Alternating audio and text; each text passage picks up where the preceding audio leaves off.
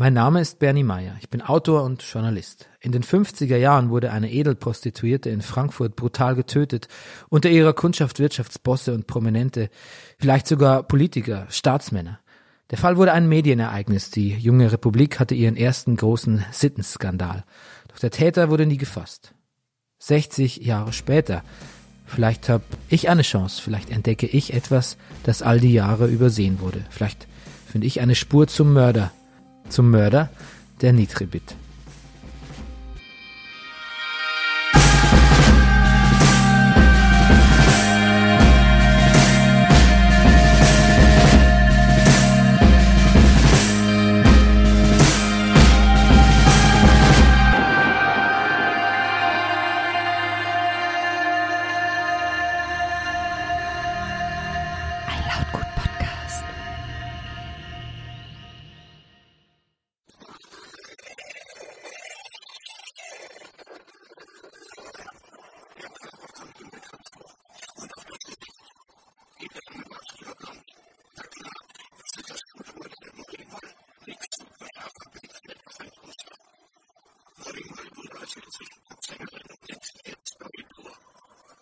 Na, wer kennt ihn noch? Den karierten Meisterdetektiv Nick Knatterton.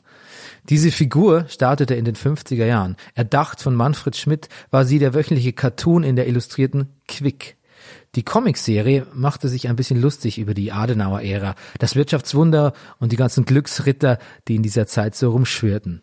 Im Grunde genommen sieht man bei Nick Knatterton die Comic-Version des Milieus und der Zeit, in der sich auch Rosemarie befand. Vielleicht war es deswegen auch so passend, dass die Quick nach Rosemaries Tod eine ganz besondere Rolle in ihrer Geschichte eingenommen hat.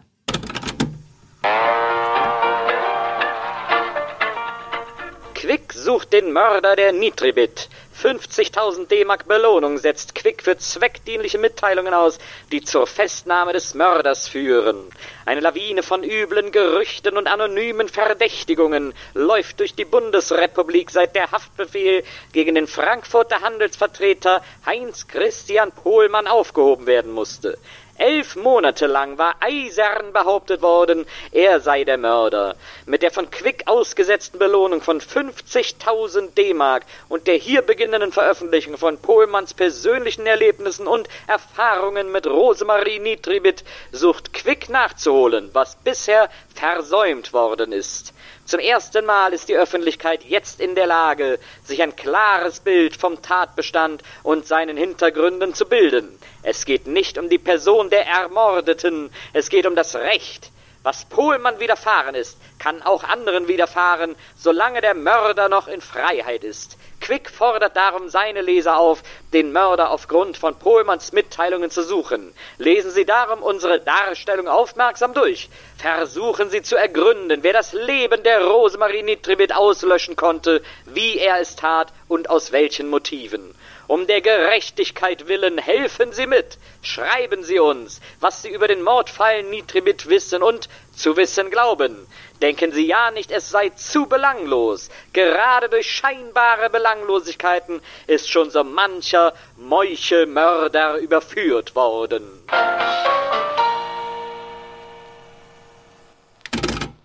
So ging sie also los, die große Nitribit-Story in der Quick.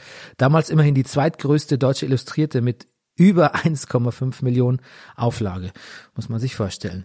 Mit Pohlmann, ausgerechnet Pohlmann als Kronzeuge, als in Anführungszeichen verlässlicher Erzähler. Und noch etwas ist bemerkenswert. Die Quick hat sich damals eher dem konservativen Lager zugeordnet, quasi als Gegenentwurf zum eher linken Stern. Aber dann solche Sätze. Es geht um das Recht, um der Gerechtigkeit willen. Oder in Bezug auf die Ermittlungen wollte die Zeitung nun nachholen, was bisher versäumt worden ist. Das ist starker Tobak für sein buntes Blättchen, ne? Kampf für die Gerechtigkeit. Aber es ging auch nicht mehr anders. Die Ermittlungspannen im Fall Nitribit waren so zahlreich, da konnte man mit dem gut gemeintesten Blick nicht mehr drüber wegsehen. Und es begann schon beim Fund der Leiche. Nitribit-Experte und Buchautor Christian Steiger hat das mal freundlicherweise für uns zusammengefasst. Vielleicht können wir jetzt mal zusammenfassen. Ähm, ja, das ist dann wirklich so eine zweckdienliche Antwort eher für unsere Aufnahmen. Was denn für Ermittlungsfehler äh, gemacht wurden? Da, da müssen wir das nicht so stumpf selbst aufzählen. Da können wir nur so kleine Best, Best of Ermittlungsfehler. Ich weiß ja nicht, ob die, ob die Zeit reicht, alle Ermittlungsfehler aufzuführen, das aber es beginnt damit, dass äh, die Polizei natürlich in die Tatwohnung kam, äh, in der es furchtbar gerochen hat, sämtliche Fenster aufgerissen und erstmal gelüftet hat, bevor äh, Temperaturmessungen stattfanden. Damit war es natürlich fast unmöglich oder praktisch unmöglich, einen Tatzeitpunkt noch feststellen zu können. Ja, das war die erste Panne. Die beiden Polizisten, die Rosemarie auffinden, lüften, damit es in der Wohnung überhaupt auszuhalten ist. Und im Staatsarchiv finden wir dann auch noch einen Akteneintrag mit der Aussage eines Zeugen vor Gericht, der sich erinnern konnte, was die beiden Polizisten danach noch so getrieben haben. Wie ich noch bei der Polizei angegeben habe, kam ich am Tage der Auffindung der Leiche Nitribe zu meiner Stammkneipe Anni Heiten in der Stiftstraße Jetzt hat sie in Sachsenhausen in der Klappergasse ein Restaurant. Man fragte mich dort, ob ich schon das Neueste wisse und erzählte mir, dass die Nitribit tot aufgefunden worden sei. Ich solle mal in die Küche gehen. Dort traf ich zwei Polizisten an, die einen Cognac tranken. Das waren die beiden, die die Wohnung als erste betreten hatten, so wurde mir gesagt. Dem einen soll davon noch etwas flau gewesen sein. Okay, seien wir keine Hater. Eine halb verwesende Leiche findet man als Polizist sicher auch nicht jeden Tag. Deswegen ist das Verhalten weder besonders verwunderlich noch jetzt grundsätzlich verwerflich. Aber das hat natürlich Konsequenzen. Viele Spuren werden vernichtet oder unbrauchbar. Das Lüften hat zum Beispiel zur Folge, dass die exakte Raumtemperatur zur Mordzeit nicht mehr gemessen werden kann, als die Spurensicherung kommt. Die Temperatur wiederum hätte aber geholfen, den genauen Tatzeitpunkt zu bestimmen. Nicht ganz so unwichtig bei einem ungeklärten Fall. Da dies aber nicht mehr möglich ist, wird er geschätzt und leider auch nicht besonders richtig und viele Alibis lösen sich dadurch in Rauch auf. Doch, das ist längst nicht alles. Äh, einer äh, der Klassiker äh, ist die Tatsache, dass ich weiß nicht, ob es 34 oder 37 Leute waren, die da Spuren zertrampeln durften in der Wohnung. Also es durfte durfte äh, jeder rein, im Grunde, der mal gucken wollte.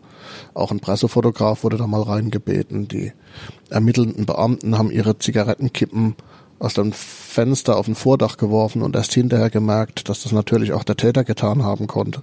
Und es begann fieberhaft die Suche nach dem Besitzer eines Huts, der da in der Garderobe lag, bis die Polizei gemerkt hat, dass es einer ihrer Kollegen war, die ihn da, der ihn da hat liegen lassen. Die Experten, die ich befragt habe, die mögen ja alle zu unterschiedlichen Schlüssen kommen. Aber was die Auffindsituation betrifft, da sind sich dann doch alle in schöner Harmonie einig. Was soll man auch anderes dazu sagen? Hören wir Frau Dierichs. Ja, das kommt mir ein bisschen vor wie eine Szene aus dem rosa-roten Panther oder so, so Inspektor Clouseau-mäßig. Ja, äh, also in, ich meine, das sind, äh, und da, das reicht eigentlich schon, äh, denn die, die Grundausbildung eines Polizisten schließt ja Kriminologie eigentlich ein, also Tatort, äh, wie man mit Tatorten umgeht, auch damals schon mit Tatorten hätte umgehen müssen, also Fenster aufreißen, bevor überhaupt die Temperatur genommen worden war und so weiter. All das geht natürlich nicht und ging damals natürlich auch nicht. Okay, what happens in Stiftstraße stays in Stiftstraße. Sollte man meinen. Aber all diese Pannen waren nicht der Höhepunkt der Ermittlungen, sondern eher der Startschuss für einen der kuriosesten Fälle in der deutschen Kriminal- und Justizgeschichte.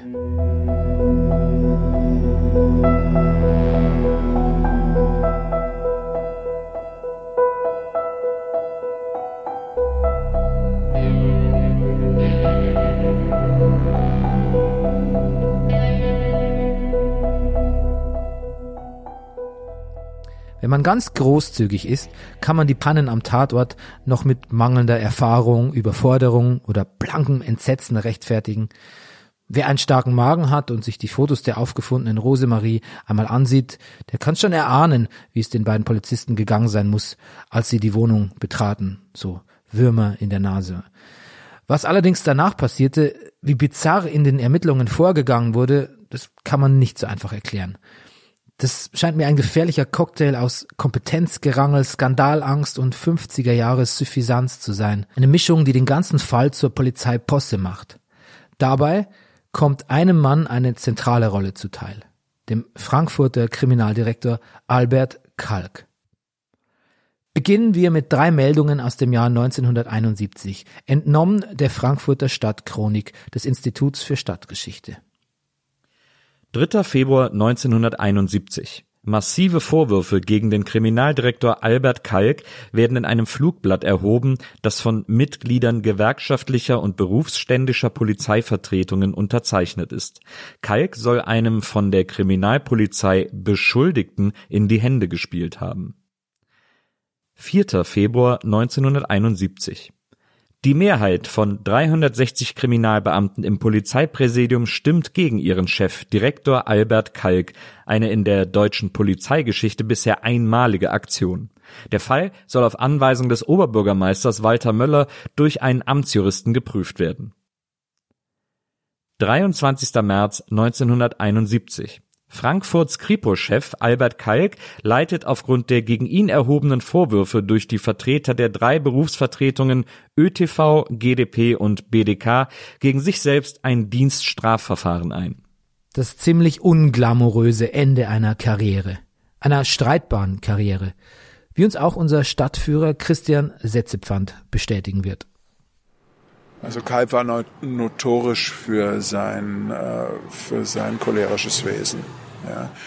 Also da gibt es eine berühmte Geschichte, da fährt er mit seinen Kollegen in das Nizza, äh, was so ein Schulentreff war, unten am Main. Und da haben die die Leute erstmal mit äh, Knüppeln so halbtot geschlagen, dass die, und das hat er beauftragt, dass die erstmal nicht mehr konnten, ja, bevor sie sie dann verhaftet haben. Dieser Albert Kalk war als Kriminaldirektor also der führende Beamte in den Ermittlungen zu Rosemaries Mord. Und hat sich da nicht unbedingt mit Ruhm bekleckert. Im Gegenteil, sein Manöver, den Fall zu nutzen, um einem Kollegen beim Aufstieg unter die Arme zu greifen, ging gehörig daneben, wie Christian Steiger in seinem Buch zu berichten weiß. Dort steht, Fatalerweise ist anfangs selbst derjenige überfordert, der den Überblick am nötigsten hätte, denn Polizeichef Albert Kalk überträgt die Mordsache dem bisherigen Chef des Einbruchsdezernats, der sich für höhere Aufgaben profilieren soll. Der ausgewiesene Experte für Pelzdiebstähle kommt, überwältigt von der Vielzahl einzelner Hinweise, ins Schwimmen. Nach zwei Wochen lässt er sich ablösen, da hat die Kriminalpolizei bereits wichtige Zeit verloren. Experte für Pelzdiebstähle. Naja, entweder hat Kalk die Dimension des Falls völlig unterschätzt oder er hat versucht, ihn runterzukochen. Dann ist aber nicht so wirklich klar, warum er das getan hat. Vielleicht war es die Prüderie der Zeit damals, demonstrativ dem Mord an einer Prostituierten, pfui, nicht zu viel Aufmerksamkeit zu schenken, so ein bisschen den Schmuddelkram ignorieren oder noch schlimmer, eine Haltung einzunehmen, dass sie ja irgendwie selber schuld ist bei so einem Lebenswandel. Oder vielleicht auch um die Aufmerksamkeit von gewissen Kunden wegzulenken.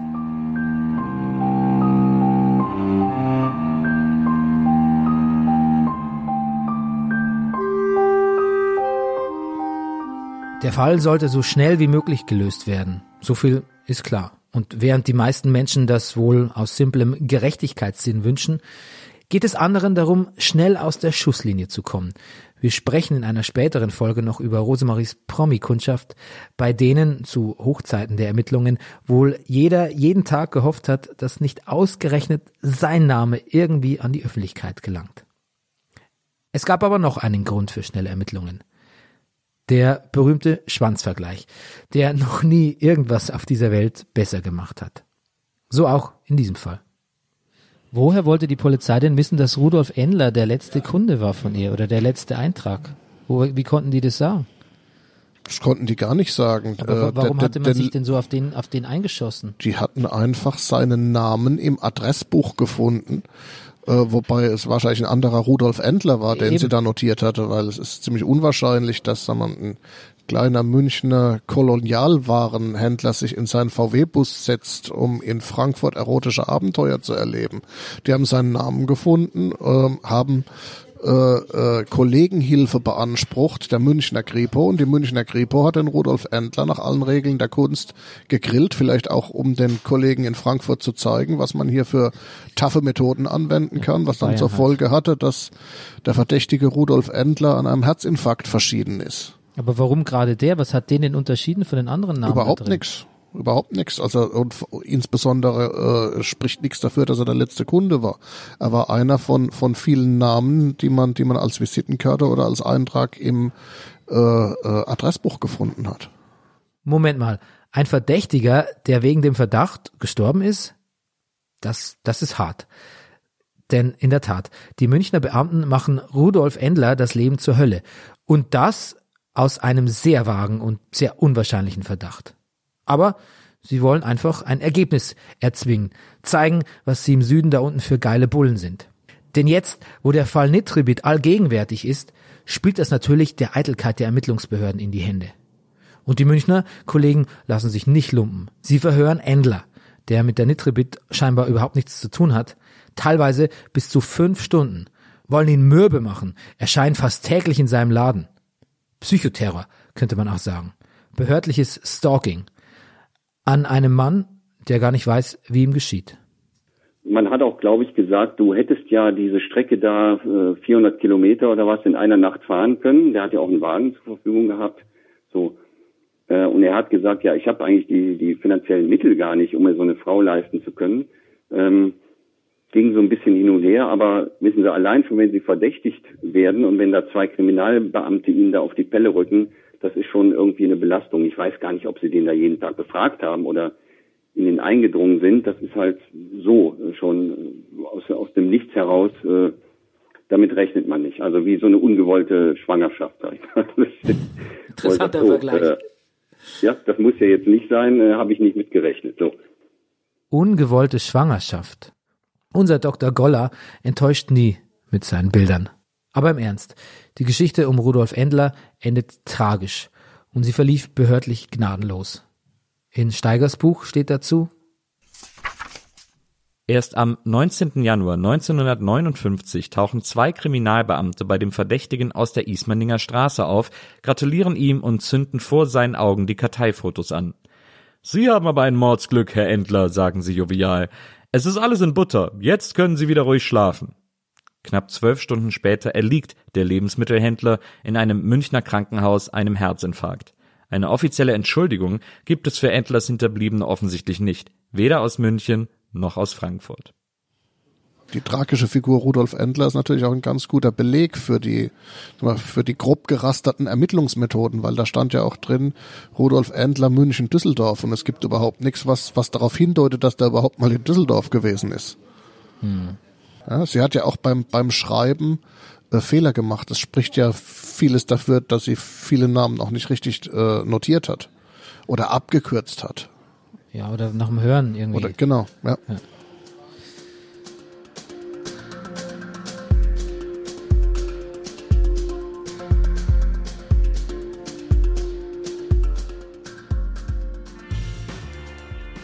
Wir haben also einen latent untereifrigen Behördenführer in Frankfurt, ein paar übereifrige Beamte in München und einen völlig unklaren Fall.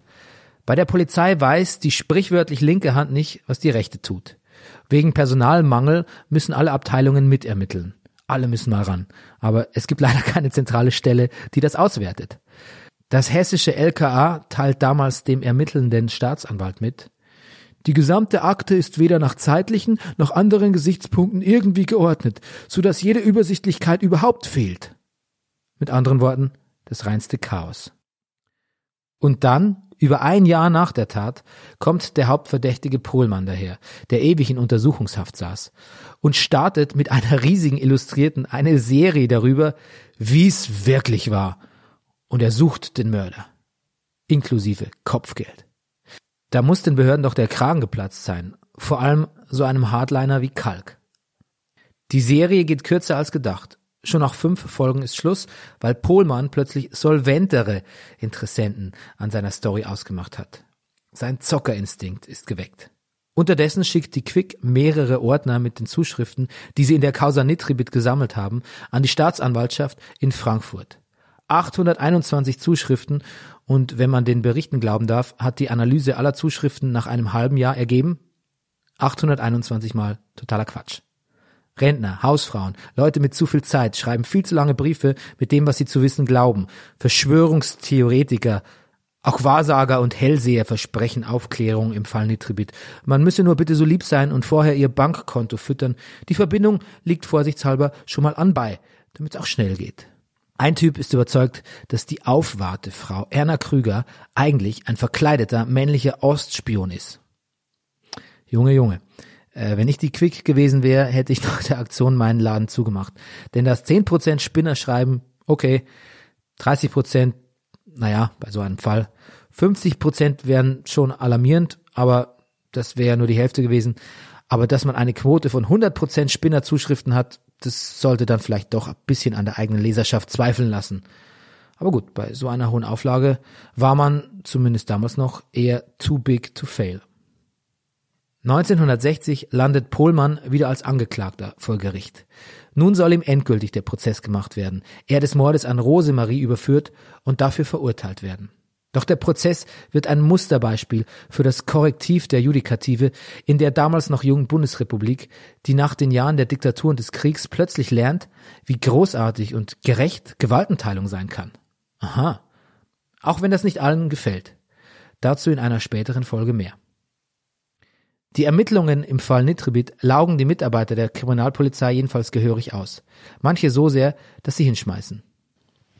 Ja gut, ich glaube, für alle äh, ermittelnden Beamten war es schmerzhaft, ähm, bei dem großen Druck der Öffentlichkeitsarbeit kein Ergebnis abliefern zu können. Es war schmerzhaft, äh, von der von der Ermittlungssystematik her komplett auseinandergenommen zu werden äh, vor Gericht äh, wirklich eine krachende Niederlage zu erleiden.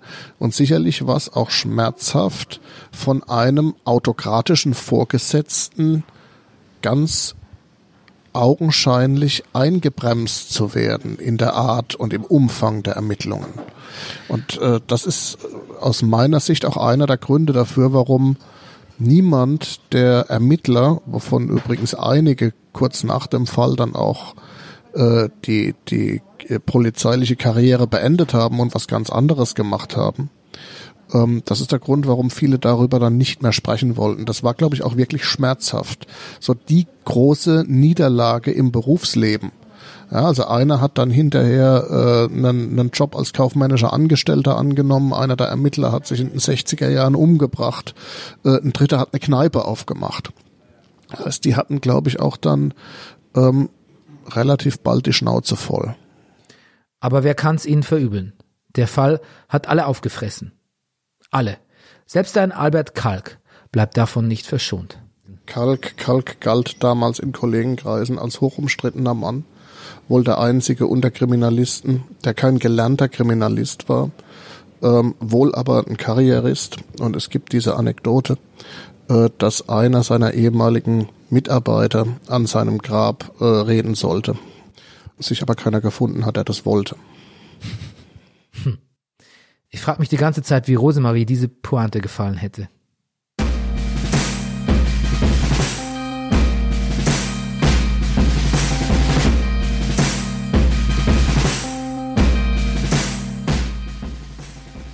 Nächstes Mal bei Dunkle Heimat Nitribit wir zoomen mal raus und gehen doch näher ran.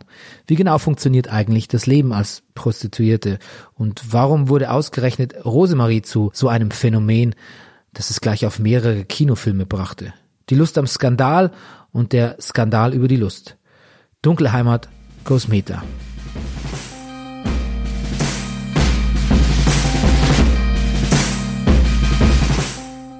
Dunkle Heimat ist ein Podcast von Lautgut. Das dunkle Heimat-Team besteht aus Bernie Meyer, Recherche, Interviews und Erzähler, Nils Bokelberg, Recherche und Drehbuch, Daniela Weiß, Recherche und Erzählerin, Organisation und Produktion Frieda Morische und Maria Lorenz, Pool Artists, Katrin Lugert, Marketing und Sales, Anja Kurz, Content und Social Media, Sven Rühlicke, Management Lautgut und Ruben Schulze-Fröhlich, dem Pottvater von Dunkle Heimat.